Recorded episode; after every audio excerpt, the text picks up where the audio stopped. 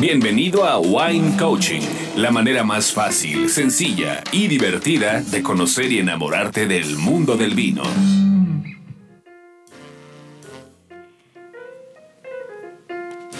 Amigos, qué placer estar con ustedes y compartir estos momentos del vino nuevamente. Estamos en nuestro episodio número 10 y pues nada menos que con un hombre maravilloso que ya eh, tengo conociéndolo unos dos añitos. Es Carlos Fernández, que es el enólogo de Bodegas Tierra. Que sí que podemos compartir memorias muy interesantes porque pusimos, eh, ya saben que a nosotros nos encanta que cuando vienen extranjeros conozcan lo que es el día a día de un mexicano, ¿no? Este, yo siempre digo que tenemos que darles a conocer nuestra comida, que es maravillosa, y tenemos mucho que presumir. Y sobre todo, ellos les encanta conocer cómo es que podemos maridar sus vinos. Y con Carlos es algo que hemos hecho muy bien eh, y de manera muy divertida. Entonces, pues, él nos va a estar platicando toda esta parte, sobre todo de su bodega, pero de los vinos. Más nos, nos fuimos a la tarea de investigar los vinos biodinámicos, vinos orgánicos y vinos naturales.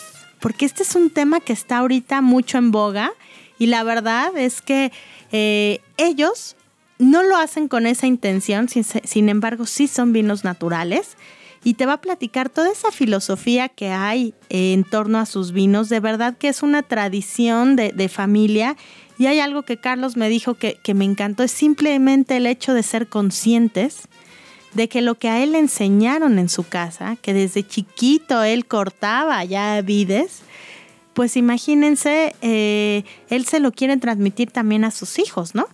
Y la verdad es que es una forma de ver el vino totalmente distinta y, pues la verdad es que no se lo pierdan, es muy interesante la historia de su bodega y también que hablamos de tips para los nuevos bebedores de vino y cómo pueden disfrutar más, ¿no? No necesitas saber mucho para disfrutarlo. Y también recuerda que seguimos con estos descuentos en Vin Boutique para que no te pierdas algo de los vinos que hemos mencionado y gadgets para que te ayuden a enaltecer más ese, eh, los sabores del vino, que los disfrutes y pues te esperamos, no te despegues. Maridaje. Para hacer el binomio perfecto entre comida y bebida antes de experimentar. Aquí un maridaje con comida que todos comemos a diario. Wine Coaching.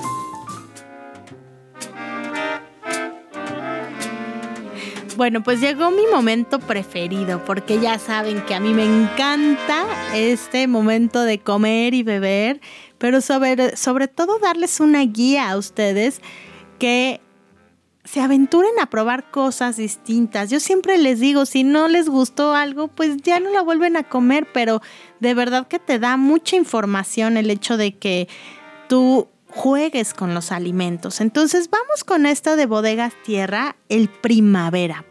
Ya te lo encontrarás, lo escucharás en la historia más adelante, porque se llama el primavera y no la primavera, o primavera sino este vino es mucho más fácil de beber, mucha fruta fresca, muy rico, que de verdad inclusive yo me lo tomo solito, sin necesidad de, maridaje. Pero si quieres hacer un maridaje, pues inclusive con Carlos estuvimos probando un tamal verde, pero ojo, cómprenle a la señora que tenga tamales que estén bien hechecitos y no todos secotes, ¿no? Que tengan salsita, pollito, bien de salsita este, verde.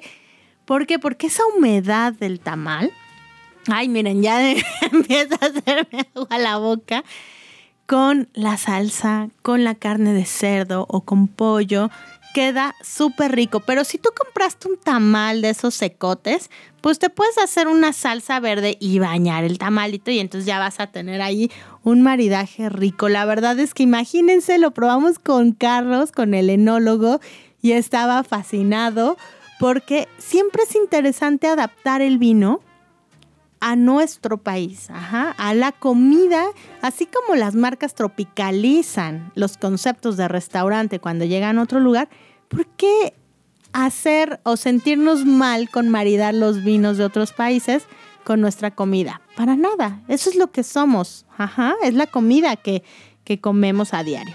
Pero también tienen otro vino que es un tierra, que es crianza, también es eh, tempranillo, pero este vino ya requiere un poquito de más potencia.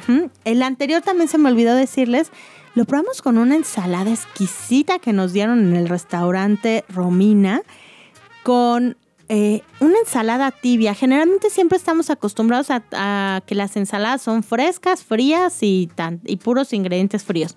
Aquí me encantó, ¿saben qué fue tan interesante? Que pusieron todas las verduras este traía champiñones, calabazas, berenjena, estaban a la parrilla y eso le dio una complejidad súper rica a la ensalada.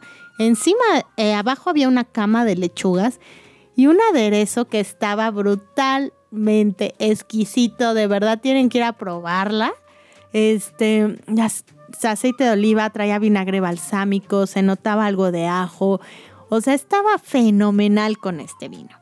Y bueno, para el tierra, pues nos fuimos por algo más consistente. Pero yo como me gusta con comida mexicana, también con Carlos, nos fuimos a comer, bueno, no fuimos, encargamos, pues una variedad de tacos del mercadito. Y encargamos unos tacos de guisado en salsa de bistec en salsa verde con papas. No sabes qué rico sabía con ese tierra. ¿Por qué? Porque Acuérdense que siempre ahí tenemos, podemos jugar con salsas que sean un poco aciditas o algo cremoso. No teníamos cremoso en ese, en ese momento, pero sí la salsa verde le daba una acidez interesante, eh, que no sea muy picosa, por favor, eso no abusen del picante. También imagínense, lo probamos con un eh, corte de carne también súper rico que estaba tres cuartos, todavía lo cortabas y jugosito, este traía mucho perejil, eso me, sorprendió, pero créanme que lo estuve probando con el vino y sabía súper rico. Em, también puede ser con unos tacos de arrachera, con guacamole, eh, una salsa también eh, puede ser con jitomate, ¿por qué no? Aquí no, me, no abusaría yo del picante. Eh, si vas a, comer una salsa que sea de, de un picante muy tenue, ¿no? Por ejemplo, el pasilla que casi no pica, ¿no? Puede ser. También se me antoja con una sopa de tortilla, fíjate, con cremita, quesito, este, quedaría súper rico. Entonces, tienes varias opciones para comerlo. Este, y de verdad disfrútalo, son vinos muy interesantes y pues Carlos te va a seguir platicando un poco más de ellos.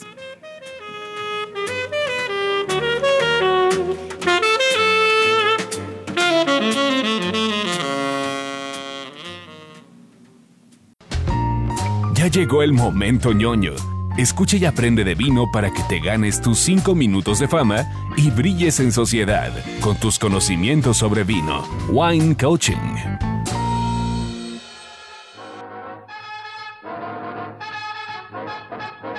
Amigos, pues estamos aquí en este momento ñoño en el que vas a poder eh, pues asombrar a tus familiares, amigos, clientes con ese conocimiento que tienes del vino. Y pues nada menos que estamos aquí con Carlos, que es el enólogo de Bodegas Tierra, que viene desde Rioja, nos está acompañando aquí en México. Y bueno, pues platícanos un poco, porque Rioja nos gusta mucho aquí en México. Pero tú, eh, ¿en qué zona estás de Rioja? Bueno, yo estoy en, la cuna del vino de Rioja, Estoy en Río Jalavesa, vengo de la Bastilla. La Bastilla fue y es y volverá a ser uno de los pueblos más influyentes de, la de Rioja. De hecho, en, la Bastilla se llegó a producir el 10% del vino de Rioja. Estamos en una zona muy fresca. Para, para que quien nos esté escuchando se sitúe un poquito, Rioja tiene 180 kilómetros de punta a punta. Empezaríamos en la zona baja, con ahora es Rioja Oriental, con un clima más, más muy mediterráneo, muy marcado, muy cálido y acabamos en Río Jalavesa, en La Bastida, que es el, primer pueblo de Río Jalavesa, es el sur del País Vasco, y estamos en la Sierra de Cantabria, en una zona muy fresca, con suelos calcáreos, donde conseguimos una acidez muy alta y donde, donde el balanceo de nuestros vinos acidez-alcohol está muy, está, es perfecto. Así es. Y por ejemplo, eh, siempre dividimos en tres a Rioja, ¿no? Este, pero. Dividimos en tres, pero yo, yo dividiría mi pueblo en 50 denominaciones. Ok. A ver, platícanos un poco. Creo que ha habido un gran avance ahora en Rioja con, con el reconocimiento vino de pueblo, viñedo singular y, y, y la subzona, Rioja Alavesa, Rioja Alta, Rioja Baja. Joder, yo tengo parcelas que tienen 5.000 metros, de, de, daría tres vinos diferentes. Okay. O sea, si en una misma parcela podemos hacer tres vinos diferentes, imaginémonos en, en, en 180 kilómetros, ¿no? Rioja está produciendo 420 millones de botellas, me parece. Son cada, cada bueno, es, es, es, volvemos a las personas otra vez, ¿no? Es, en un pueblo vivimos, en mi pueblo vivimos 1.400 personas, no sé cuántos niños habrá, si habrá 80 o 100 niños habrá, todos son diferentes. Claro. Todos son diferentes, pues los vinos son igual, cada parcela, cada, cada rincón y cada cocinero, eh, ahora juntamos siete cocineros los mismos ingredientes para hacer el mismo plato y todos van a ser diferentes, sí. todos van a ser diferentes, van a tener un común, ¿no? Van a tener esa acidez que nos da Rioja Alavesa, esa frescura atlántica que nos da la sierra, es, es, esa, esa compota que, que, nos ofrece mucho las, las en nuestra zona. Así es. Pues ya se los dijo nada menos que Carlos. Aprecien cada vino por lo que es, literal. O sea, cada vino, cada botella, es como si conocieras a una persona distinta. Deja que te cuente su historia, que te enamore y ya decidirás tú si vuelves a salir con esa persona o no. ¿No? Si algo puede hacer que te enamores de un vino, es cuando conoces y entiendes todo lo que hay detrás de una botella. Escucha la historia. Wine Coaching.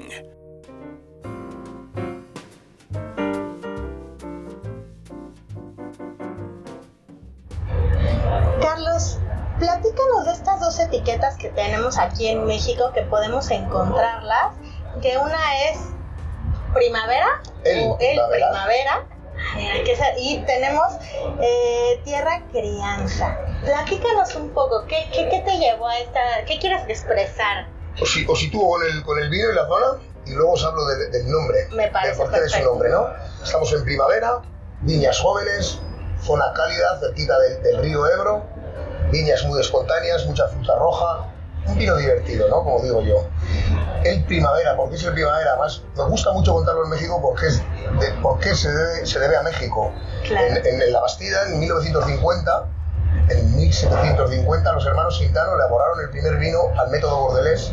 Se basaba en hacer manoláctica, la crianza en barrica, estabilizar los vinos, porque uno de los hermanos tenía una gran preocupación que los españoles, los franceses llamaban, mandaban el vino al Nuevo Mundo y llegaba perfectamente, y los españoles mandábamos el vino al Nuevo Mundo y llegaba una vinagre estupenda. Porque en aquellos barcos de Dios, imaginaros, pues volvían a hacer manolácticas, se estropeaban. Entonces ellos estuvieron investigando y el primer vino que ellos hicieron, el, el rey de turno lo reconoció como el mejor vino de España y toda la cosecha íntegra la vendieron a Veracruz. Ah. Y fue en dos barcos, fue en el Primavera okay. y en el Belisario. El Belisario es, digamos, el, el abuelo de nuestros vinos, el, el señor. De, de, y, y, y, por eso viene el nombre, ¿no? Entonces cuando vengo a México, pues como ilusión, ¿no? El, siempre cuento el primavera vuelto a México. Okay. Después de, de, de, 200 años, el primavera, 250 años, el primavera volvió a México.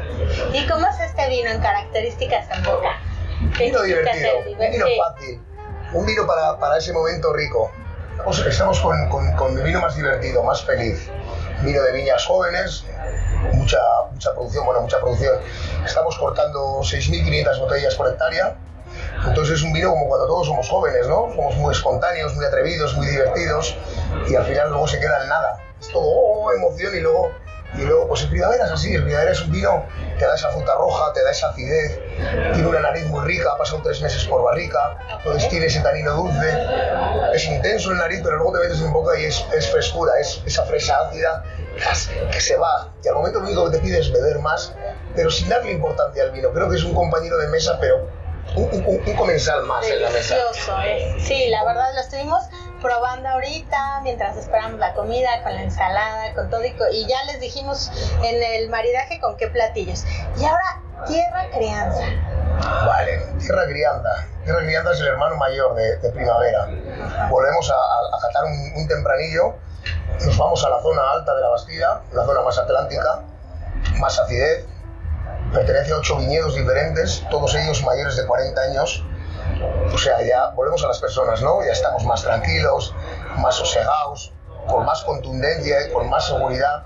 Pues eso es en el primavera estamos en una fruta roja, en tierra crianza estamos en una fruta negra, en el primavera está tres meses en madera, tierra crianza hasta 12 meses.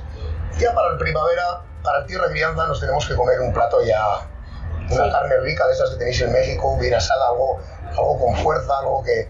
Y ya el tierra se hace notar en la mesa, ya no es un comensal más.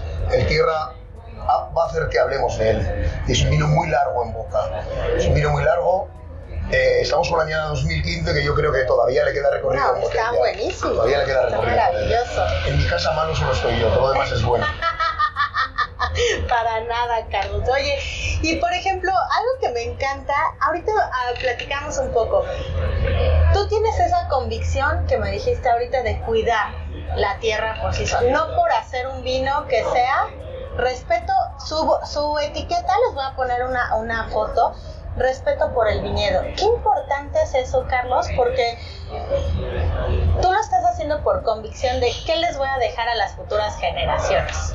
No por un lo puedo vender más caro. Sin embargo, podríamos considerar tu vino como vino natural, vino orgánico, haces prácticas biodinámicas. Platícame un poquito. Para mí es un vino natural, es un vino, es un vino orgánico sin ningún tipo de certificación, no necesito que nadie venga a decirme que lo estoy haciendo bien. Okay. Es algo por lo que apuesto. Tengo dos vinos, como son el Belisario, como es Tierra Fidel Blanco, que son biodinámicos, 100%. Cuando la gente me dice, explícame la biodinámica, digo, uff, no te la explico. La biodinámica hay que creer en ella, nada más. Ajá. Hay que creer en ella. Pero sí que hago una agricultura limpia, y, y cierto es, nuestro padre pertenecía a una cooperativa, donde tenía que coger kilos de uva y la agricultura que hacía era completamente diferente a la que nosotros ahora hacemos. Estoy convencido, cada cosecha que pasa más, que cuanto menos intervención humana tenga el vino, mejor es el, producto. Y para que haya poca intervención humana, tiene que venir una fruta buena, tiene que venir una fruta sana, tiene que pertenecer de un viñedo que viva feliz, que viva tranquilo. Volvemos a las personas una vez más. Si estamos trabajando 20 horas al día y solo descansamos 4, vamos a enfermar más, vamos a morir antes, vamos a vivir peor. Si el viñedo está bien balanceado, tiene su rendimiento que, que, tú, que tú consideras que es bueno, sin forzarlo a que te traiga además, no va a estar cansado, no va a tener enfermedades, no voy a tener que tratarlo con medicamentos. Ahí está. Hemos hablado del primavera, 6.500 botellas por hectárea, estamos con el tierra crianza, 5.000 botellas por hectárea. O sea, es, es, un, es un concepto completamente diferente. Pero sobre todo creo, hablamos de vino, pero podríamos hablar de todo lo que hoy en día consumimos, ¿no? Eh, creo que la alimentación es, es, lo peor que estamos haciendo en, el, en, en claro. estas últimas cuatro décadas, ¿no? De, de, estamos masificando cultivos masificados, muy agresivos, ¿no? Y hay que, hay que, hay que, hay que mantener un equilibrio entre, entre vida y, y rendimientos. Así es. En, todo, en todo lo que viene de, del campo, ¿no? Porque yo me considero agricultor y, y, somos bastante más importantes en la vida de, de, lo, que, de lo que la mayoría de la gente se considera, ¿no? Y somos, somos la base de, de todo. Sí, más que tendencias, modas y lo que sea que está pasando en el, todo el mundo, creo que es la base, es regresar a las, a las raíces, ¿no? ¿Por qué ahora se ha convertido en, ay, es un vino biodinámico, orgánico y lo voy a certificar y está carísimo y todo, ¿no? ¿Qué, ¿Tú qué opinas de todo eso? Que este movimiento... ¿Qué opino? Yo, yo cuando me pienso en mi abuelo me emociono y todo, ¿no? Pero estoy seguro que si cualquiera de mis abuelos ahora estarían aquí y yo les diría lo que estoy haciendo en campo, me dirían, ¿qué me estás descubriendo? Uh -huh. Si yo y mi padre y mi, y, y, mi, y mi, abuelo y mi bisabuelo hacían eso, sí. si vosotros fuisteis y la jodisteis, -huh. fue esa generación de, de, de, los 50 a los 90 los que fuimos a, a explotar el campo, ¿no? Uh -huh. O sea, lo que estamos haciendo ahora, yo tengo una, una marca que, que trabajo en una marca que se llama Desandar, y lo único que estamos haciendo ahora es desandar. Ok, ah, o sea, qué, qué, lindo nombre. No, no, estamos haciendo más que eso, desandando. Uh -huh. Estamos volviendo a hacer lo, lo, lo, que se hacía antes, ¿no? Uh -huh. yo, yo, yo, lo, yo lo veo con mi padre y él es más feliz. Él cuando nos ve trabajar en campo, prácticas que hacemos ahora, pues, pues eh, entre cepa y cepa, antes eh, sale la hierba, ¿no?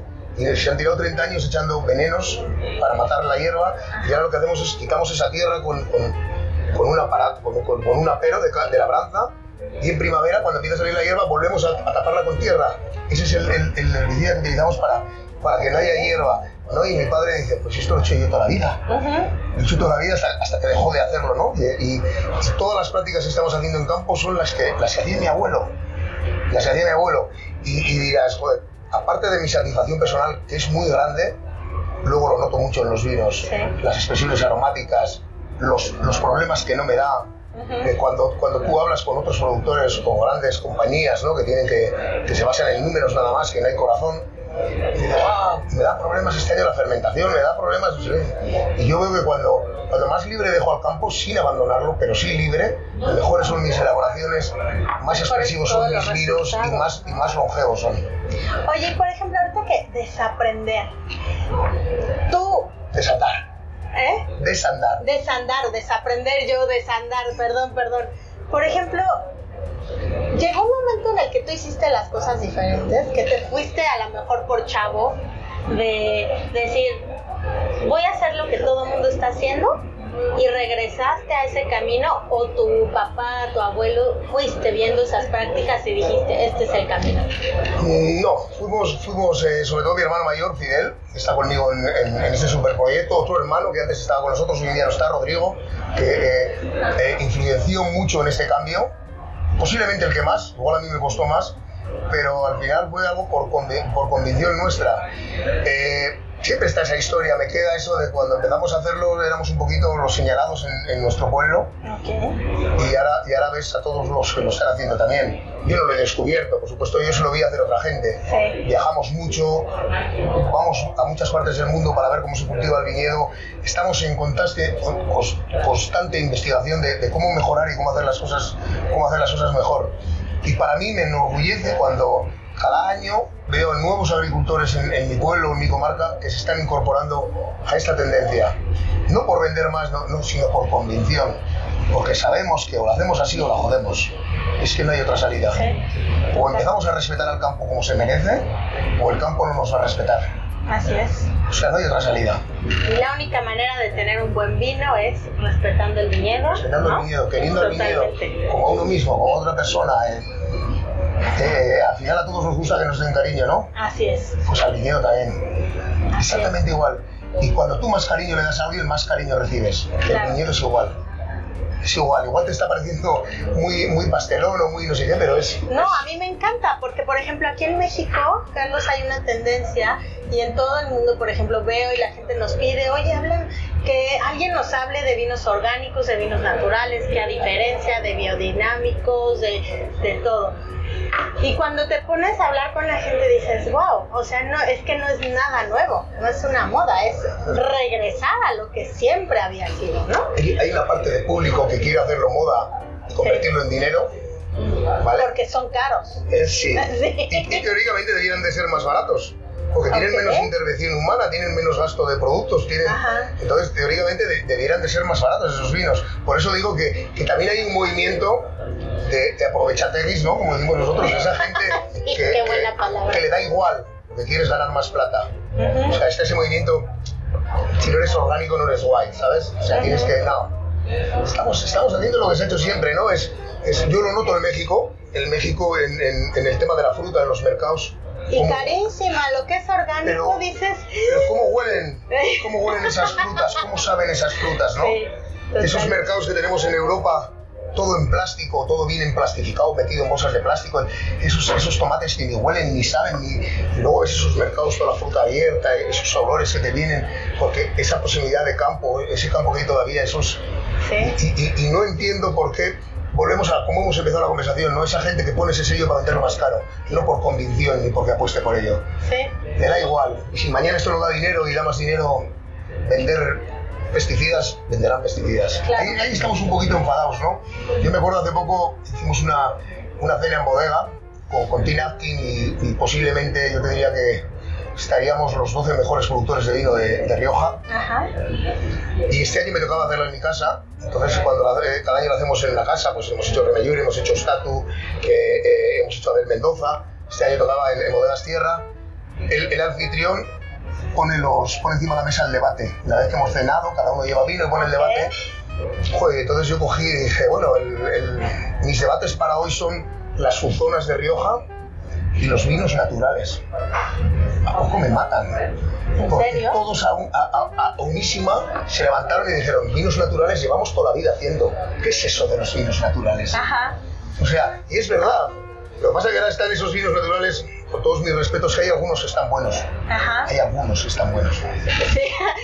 Te Quisiera que vieran eso, la ¿no? cara de Carlos y yo también lo digo. Y Y, y- y yo cuando en aquella mesa dije, bueno, dos debates, y, y cuando dije, vamos a hablar de vinos naturales, todos a una dijeron, ¿cómo que de vinos naturales? ¿Qué hacemos nosotros? O sea, porque, porque yo siento que, que hay una parte de productores que, honestos, al final hay que ser honesto en, en- en una elaboración de vino, y hay una parte de, de productores eh, honestos, que no nos hace falta poner aquí vinos naturales, Ajá. ni un sello de no sé qué, y lo estamos haciendo realmente bien y estamos esforzándonos día a día por hacerlo mejor y, y está viniendo ese movimiento ahí de, de coguays, como les llamo yo, ¿no? que son Ajá. coguays que, que hacen vinos en, en una tinaja y, y, no, y, y esto está corrompido y esto es natural. Ajá. O sea, Y es carísimo. una mierda, pero, es natural. Entonces hay que mantener un equilibrio ahí, yo creo. Totalmente. Que yo creo que nos podemos estar horas hablando de tema. lo que es quieras. muy interesante. Algo que quieras. ¿Sabes qué me gustaría, Carlos? Que le dieran, porque les voy a compartir aparte el video de YouTube que tenemos hace Un año está haciendo un ahora año mismo, sí. divertidísimo. Yo creo que lo que es esos momentos del mundo del vino, más que divertir, compartir, no intercambiar, compartir e intercambiar cu- culturas, que probamos los vinos de Carlos con comida mexicana. Y muchos hubieran dicho, ¿qué onda? Pues a donde fuerais es lo que vierais, ¿no? ¿Qué le dirías a ese nuevo consumidor mexicano que, ay, tú ya lo has vivido aquí un poquito, ¿no? Hablamos esa vez de esa parte de, déjate de chorradas y de mamelucadas y disfruta el vino, porque para ustedes es algo muy es natural, es común. Se despiertan y yo creo que toman vino, ¿no? Y para Nosotros ha hecho como de el de un momento. ¿Qué le dirías a ese nuevo consumidor? Que beba vino. Que que lo maride con la gastronomía que tenéis aquí, que es maravillosa. Que conozca Río Jalavesa, que es un rincón que quien pase por allá, de verdad no lo voy a olvidar nunca. Desde el Anciego hasta la Bastida, somos 16 pueblos maravillosos. Y cuando vas a una zona de vino, no es solo el vino, son la gente, son sus tradiciones y es su gastronomía. ¿Qué os diría a vosotros? Yo creo que marida muy bien nuestra- nuestros vinos con vuestra cocina. Yo muchas veces me he enfadado, no enfadar realmente, pero, pero sí he, intercambiado palabras cuando hacemos movimientos, por ejemplo, gobierno vasco, ¿no? Y, y- vamos, yo, yo soy vasco, estoy en Río Jalavesa, y vamos a promover nuestros vinos a no sé dónde, y vamos con la gastronomía vasca. Y yo les digo, ¿pero para qué?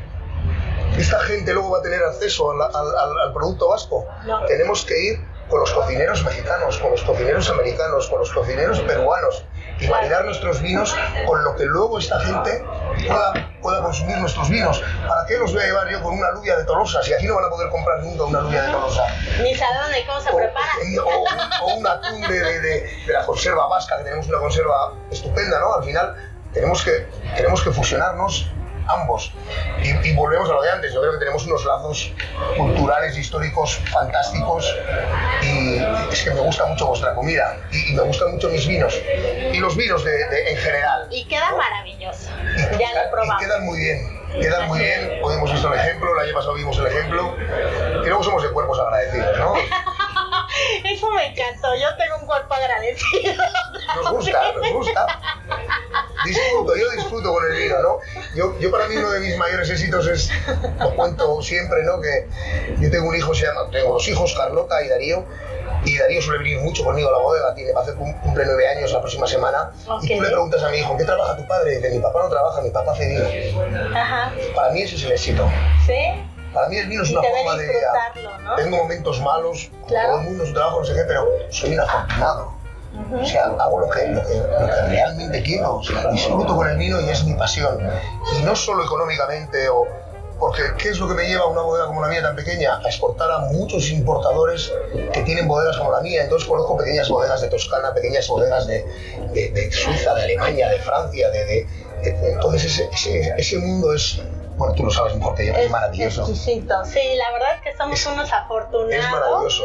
Y de cuerpos agradecidos y de todo, porque realmente el vivir, el transmitir y el disfrutar del mundo del vino, pero aparte tú con los paisajes con los que te levantas, ¿no? Yo te tengo envidia, ¿eh? Literal. Me levanto, yo, vivo en, la Bastida, que como te he comentado son 1.400 habitantes, en verano somos 14.000, 15.000, pero vivo en, todo Rioja, está, está la Sierra de Cantabria, está la Sierra de San Lorenzo, que sería al otro lado de, donde se acaba la provincia de La Rioja. Entonces yo desde el balcón de mi casa estoy en un extremo y veo hasta, hasta el otro extremo de allá y el, veo ese mar de viñas y es algo es acojonante, ¿no? Yo, yo he estado en, zonas del mundo y de España maravillosas, pero yo siempre digo que Río Jalavesa, hay un tramo en Río Jalavesa que es la Bastida La Guardia, estamos hablando de apenas 20 kilómetros, que tú vas dejando toda la sierra caliza blanca a tu mano izquierda, una sierra pequeña, para vosotros sería ridículo porque estamos en 1200 metros, lo más alto de la sierra. Pero bueno, tú vas dejando toda la sierra a mano izquierda y todo el mar de líneas hasta, hasta San Lorenzo a tu mano derecha y es... Precioso. Es maravilloso, tenemos una luz espectacular además. Os lo recomiendo a todos además. Eh. pues ya de verdad que, muchas veces la playa llena. En serio, ir a, ir al interior y, conocer en una zona como, como Río Jalavesa que es espectacular. Bebes bien, comes bien, conoces gente maravillosa y pues ya saben, esto es Bodegas Tierra, visítenlo, sí este, sí reciben enoturismo. Recibimos enoturismo, eh, estamos subiendo en el conjunto de, Rioja me parece que se está subiendo alrededor de un 40% en los últimos tres años, cada año un 40-50%. Yo tengo una bodega muy pequeñita, solo tiene 800 años de, antigüedad. Nada más. Está en, el, barrio judío de la Bastida. Son cuatro casas unidas por, por el suelo, unos calados a 9 metros bajo tierra. Empezamos con el turismo en serio hace tres años y el año pasado pasaron 2.600 personas por bodega y para nosotros es, un orgullo y es, es, algo muy bueno. Y gente fantástica además. Así, conociéndote a ti sabemos que son fantásticos. Bueno, también tengo, también tengo mis demonios, ¿eh? pero bueno. No, ya me como con el vino todo, los apago, pero... Con el vino los apago. Con el vino. Muchas gracias, Carlos, es un placer. Yo te voy a ir a visitar en, en septiembre eso me dijo el año pasado, pero bueno, espero. No, pero ahora sí, ahora sí ya tengo mi boleto, ya estoy haciendo todo mi tour. Y no les digo que se unan porque yo voy en plan de ir solita a pues probar a todo lo que quiero ver.